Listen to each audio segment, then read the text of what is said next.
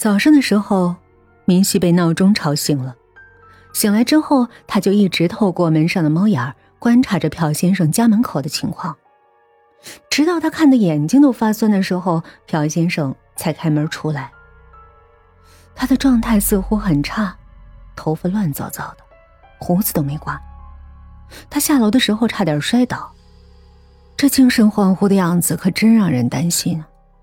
明熙急忙跑到阳台，看到朴先生慢慢的走向自己的车，丝毫没有注意到坐在后座上的朴太太。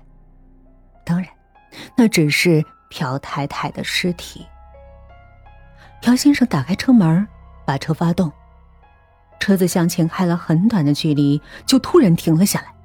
朴先生从驾驶室里滚了出来，他刚一上车，发动了车子，开了短短的一段距离，就感觉有什么东西靠倒在了他的车座后。他一扭头，就看到了朴太太的尸体。朴太太的脸正对着他，半睁着眼睛。他吓得连滚带爬的逃出了驾驶室，他怪叫不止，眼睛死死盯着后座上那具尸体。而那具半睁着眼睛的尸体好像也在盯着他。朴先生在地上瘫坐了一会儿，立刻反应过来，上车把车子开进了一处车库。明熙立即下了楼，他把车子也开了进去。他看到朴先生把那具尸体放回到后备箱之后，就开着车子离开了，而明熙则跟在他的后面。朴先生这次又把车开回了原来的那片林子。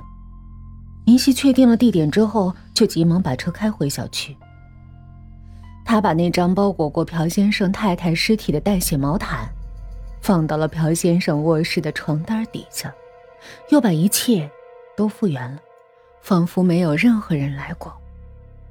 到了晚上，明熙听到朴先生惊慌失措的叫声，他从猫眼里观察。看到他慌慌张张把那张裹过尸体的毛毯拿出了门，朴先生下了楼，上了自己的车，明熙也跟在他后面发动了车子。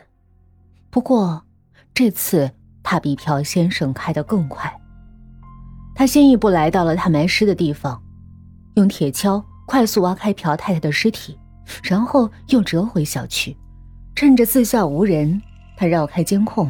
扛着朴太太略微微发臭的尸体，走更隐蔽的安全通道上了楼。他用铁丝撬开了朴先生家的门，把朴太太放在了客厅的沙发上，摆出端坐的姿势，还从冰箱里拿出一瓶红酒，给他倒好，放在茶几上，又点燃了半根烟，插在了烟灰缸上。此时的朴太太就仿佛正喝着红酒，抽着烟，坐在家里，等朴先生回来。完成这一切，明熙满意的看了看，完美，这是恐怖片里都没有的吓人桥段呢。死去的妻子，尸体自己回家，做丈夫的会是什么心态呀？他关上朴先生家的门离开了。朴先生到了天快亮的时候才回来，看得出，他几乎筋疲力尽，连走路都得扶着墙。大概是受惊过度的缘故，明熙透过猫眼在观察。当朴先生用钥匙开门进家后，他把门打开一条不大的缝隙，观察朴先生的反应。当对门客厅的灯亮起的时候，他听到朴先生接近扭曲的惊慌的尖叫。接着，他整个人瘫软着爬出了门外，他惊慌的向楼梯跑去。不一会儿，他又战战兢兢的回来了。朴先生进屋，关上了门。明熙开门走出去，用耳朵贴着他家的门。他听到里面疯狂的砸东西，口中还骂道：“你这个贱人，你为什么要还跟着我？明明是你背叛在先。”为什么要这样对我？为什么要缠着我？朴先生骂了好一会儿，最后似乎瘫倒在地，嚎啕大哭，如同无助的孩童一般。明熙满意的摇了摇头，回自己屋里去了。接下来的日子，每当朴先生晚上把朴太太的尸体运出去，明熙就会偷偷跟在他后面，然后等他走开再挖出来。等到朴先生睡着的时候，他就会撬开他家的门，把朴太太的尸体再放回他家去。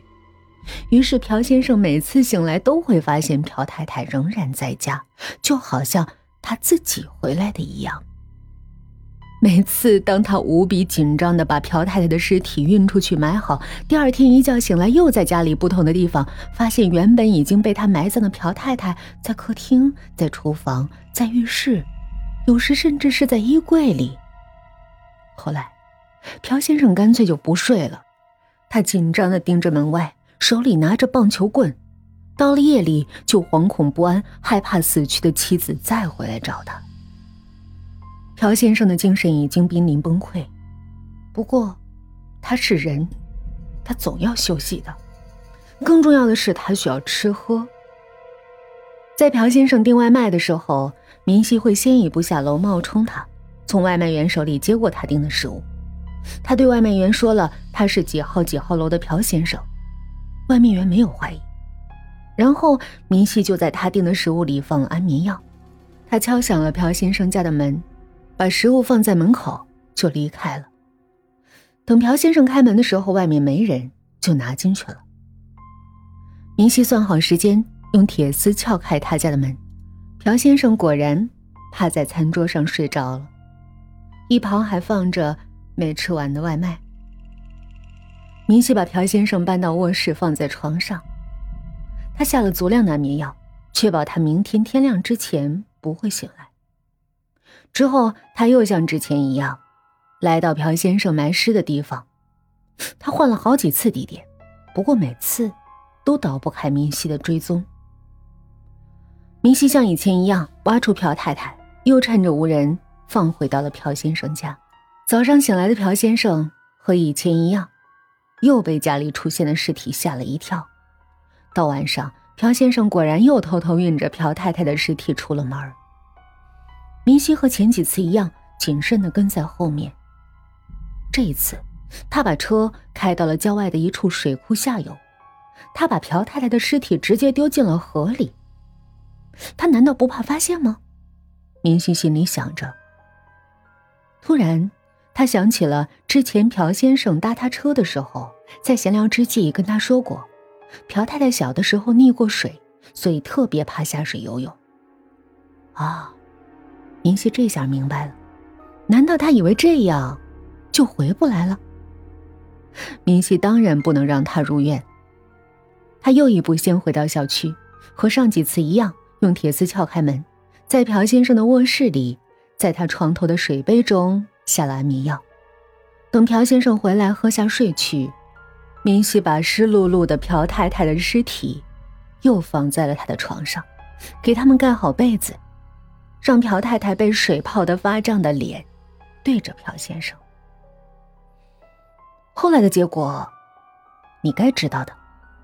朴先生疯了，听说他把朴太太的尸体砍得稀巴烂，后来。朴先生认罪了，他详细讲述了自己犯案杀害朴太太的过程和起因。根据分析，朴先生是因为杀害了妻子，在极度惊慌的情况下导致精神紊乱，在梦游的情况下自己把太太的尸体在无意识的情况下运回的家。